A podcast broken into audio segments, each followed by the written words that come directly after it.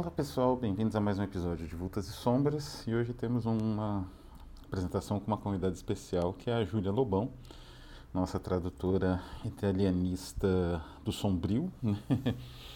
Ela recentemente fez a tradução, a gente está terminando né, a diagramação do Crônicas Jornalísticas do Danúncio.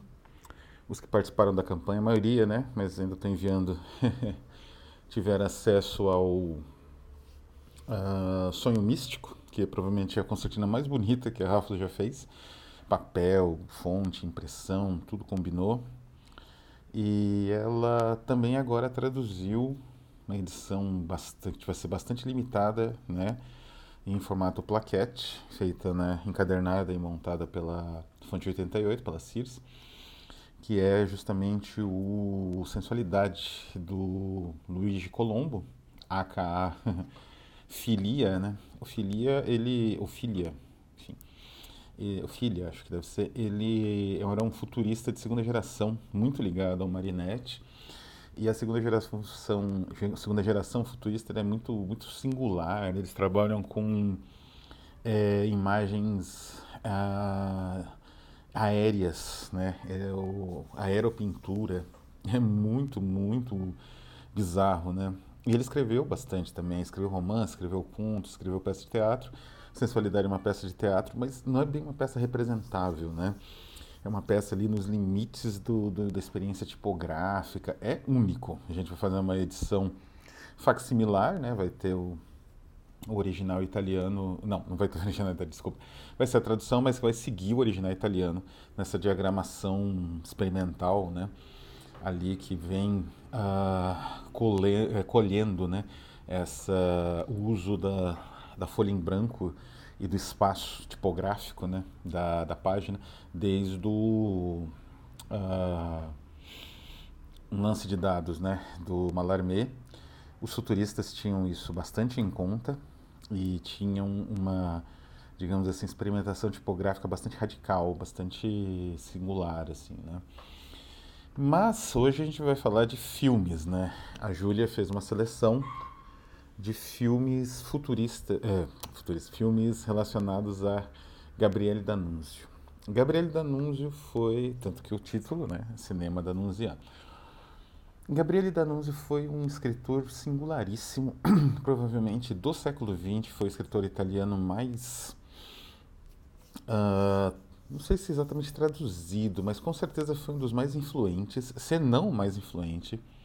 Né? Eu tenho aqui comigo, por exemplo, a tradução de um romance dele que é As Virgens. Vocês podem ver que é da editora Guimarães, 1925. Né? O autor ainda era vivo. Né? E o Danuzzi, então, ele foi um autor que representou muito bem as muitas contradições da Itália no século XX, né, de você participar de uma guerra em busca de, sei lá, de uma reunificação, esse sonho imperial que a reunificação parecia trazer, que impulsionou o fascismo, mas ao mesmo tempo ideias gerais vanguardistas que incluíam, de certa forma, algum tipo de reforma trabalhista, alguma, algum tipo de reforma social, mas é, uh, eram orientadas por uma visão mais reacionária era muito contraditório. O D'Annunzio, que veio antes dos futuristas, ele não era muito bem, digamos assim, não era admirado pelos futuristas, embora soubessem do papel dele, evidentemente. Os futuristas tinham uma outra posição, né, igualmente contraditória, difícil de alinhavar. Hoje em dia, né, o D'Annunzio é um escritor bastante cancelável, mas a verdade é que ele flutuou por todas as concepções e ideologias do período dele, de Tolstói a Mussolini, de, de Lenin a, a, sei lá, a Stephen George, os né, autores mais reacionários. E ele, essa flutuação se revela nas obras dele, que são, são, é, é uma obra muito ampla e muito versátil, né? É um autor que você lê de tudo. Ele escreveu poesia, ele escreveu crônicas de guerra, memórias, né? Memorialística. Ele escreveu romances importantíssimos, romances, assim, narrativas sociais, romances e outras narrativas inspiradas por Nietzsche, crônicas jornalísticas finíssimas, né? refinadíssimas. Ele escreveu um pouco de tudo. Então, o Danunzio é um escritor muito completo, muito uh, uh, contraditório nas posições dele. Ele chegou a liderar um, digamos assim, um, uma revolta, né, num, num pedaço da, da, do que seria hoje, eu não sei nem onde fica, seria a antiga Yugoslávia, né, que se tornou independente e ele aplicou, digamos assim, do curto período de meses, né, que ele ficou como ditador do, do desse lugar, ele aplicou todo tipo de, de, de, de ideia contraditória. Então ele é um autor que merece, né, digamos assim, uma análise, uma consideração mais, mais detida, né? Não pode ser descartado simplesmente como um autor cancelável por ter simpatias, uh, não chegou a ser uma adesão partidária, né? A maioria, aliás, vários autores canceláveis que eu já trouxe aqui, como Ernest Junger, por exemplo, nunca pertenceu a partido nenhum ele inspirou partidos, mas não pertenceu a partidos, né? Então, é um autor que merece muita leitura. A Rafus vai trazer muita coisa dele ainda, em parceria com a Júlia, que é uma especialista no autor, né? Então a gente pretende trazer várias obras do Danúncio aí nos próximos meses e nos próximos anos, né? É um autor que nos interessa bastante, né? É um autor, assim, herético, de certa forma, sim, é um autor que desafiava convenções. A gente vai ver a, a Júlia falando de um dos romances importantes dele, da fase nietzschiana, que é O Inocente, na adaptação igualmente importantíssima do, do Tino Visconti, né? um grande expoente do neorrealismo italiano, uh, mas com uma leitura muito própria. Né? O Visconti ele era um neorrealista muito, muito original. E ele soube, ele, ele compreendeu muita coisa e rejeitou muita coisa do Danúzio. Então, é, você vê esse embate dessas duas personalidades muito complexas, é um show, né? Então, são filmes assim de grande importância histórica, né, que a Júlia comenta e que eu trago aqui, né, para vocês é, conhecerem e procurarem. Eu sinceramente é, não acredito que estejam disponíveis em streaming, talvez os mais recentes que ela comenta da, dos últimos anos estejam no MUBI, né? O streaming é esse tipo de coisa que redutora, né? Que a história do cinema aparece ali num app com meia dúzia de, de opções, né? Quer dizer, opções antigas, opções que não são comerciais uh, americanas estão fora, né? Então acho difícil ter contato com alguns desses filmes, o próprio cinema do Litino Visconti, mas esse material chegou a ser lançado em DVD no Brasil, não é difícil de encontrar, não é impossível de encontrar, né? E eu acredito, inclusive, que a Versátil, essas empresas de DVD de arte que ainda existem, para quem tem o aparelho, né? Bom, quem não tem é baratíssimo, deve custar o que? 50 reais hoje o aparelho DVD. É, talvez seja interessante entrar em contato, ver pela Amazon ou por outras empresas que vendam catálogos usados, né? Se há disponível algum filme do Visconti, do Latuada, dos outros autores mais antigos que a Júlia menciona. Então é isso. É... Ah, estou devendo o sorteio do Baudelaire. Essa semana sai, estou só escolhendo a plataforma melhor. Vou avisar por, uh, pelo mecanismo de mensagem do grupo uh, Resficta no, no próprio Catarse. Então é isso, vou ficando por aqui e deixo vocês com a Júlia Lobão e até a próxima. Olá pessoal, bem-vindos a mais um episódio do Vultos e Sombras da Rafus Press. Eu sou a Júlia Lobão e estou aqui para falar de cinema italiano e Gabriele D'Annunzio. Embora o autor seja um sucesso manifesto da literatura italiana, as adaptações fílmicas baseadas na sua vida e nos seus romances são escassas. No entanto, Recentemente, dois filmes abordaram aspectos biográficos da vida original de Gabriele D'Annunzio e merecem destaque. Em 2020, o filme Il Cattivo Poeta, dirigido por Gianluca Iodice, oferece a história dos últimos anos de vida de Gabriele D'Annunzio e a sua relação com o fascismo, e a contraditória relação do escritor com Benito Mussolini.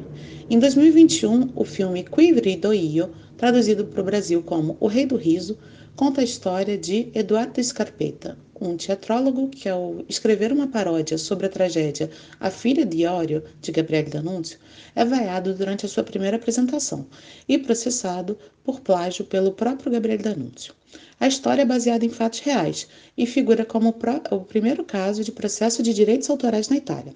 Curiosamente, Gabriele D'Annunzio, o acusador, foi acusado de plágio e apropriação de autores canônicos e contemporâneos durante toda a sua carreira, sendo constantemente atacado por críticos e jornais da época. No ramo de adaptações de romances danuncianos, temos, no ano de 1947, o filme Il delitto di Giovanni Episcopo, traduzido para o Brasil simplesmente como Delito, e dirigido por Alberto Latuada. Ele é baseado na obra Giovanni Episcopo, uma novela que era inspirada nos romances de Dostoiévski e Tolstói e narra a vida de Giovanni, um funcionário público constantemente humilhado pela sua esposa e um homem poderoso chamado Giulio Wanzer, que transforma Giovanni em uma espécie de garoto de recados. Esse mesmo homem, de nome Wanzer, é responsável pelo assassinato do filho de episcopo, que, diante da imagem do seu filho morto, sem esperanças, assassina Wanzer por vingança e falece diante dos investigadores a quem contou toda a história. A adaptação dilatuada é bastante fiel ao roteiro, e o filme, em preto e branco, aumenta a atmosfera de solidão e desconforto do personagem principal.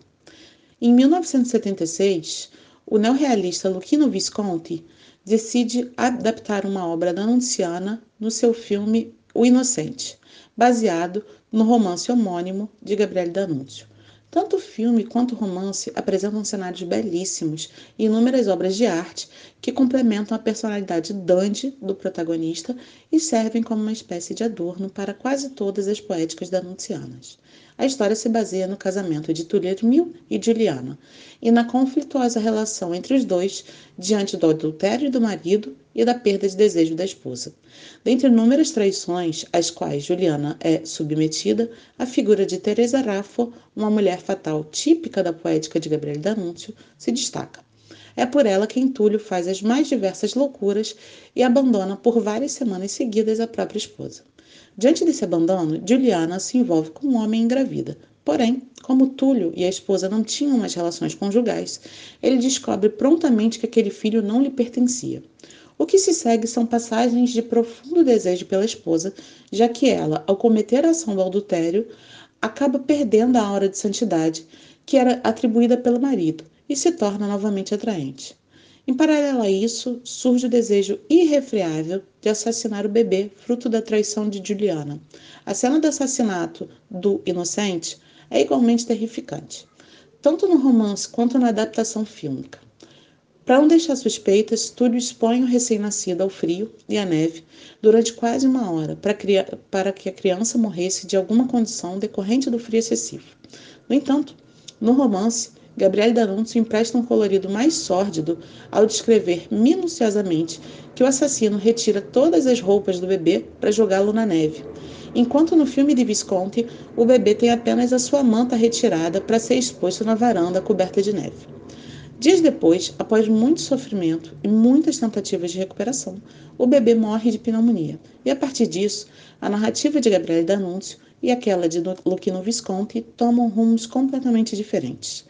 Em Danúncio, ninguém descobre que a morte do recém-nascido foi autoria de Tuliermil, e ele segue seu casamento renovado e sem remorsos, afirmando que a justiça dos homens não lhe atinge. Luchino Visconti, por sua vez, muda os rumos da narrativa superomística e nietzschiana de Danúncio ao oferecer uma espécie de final moralizante.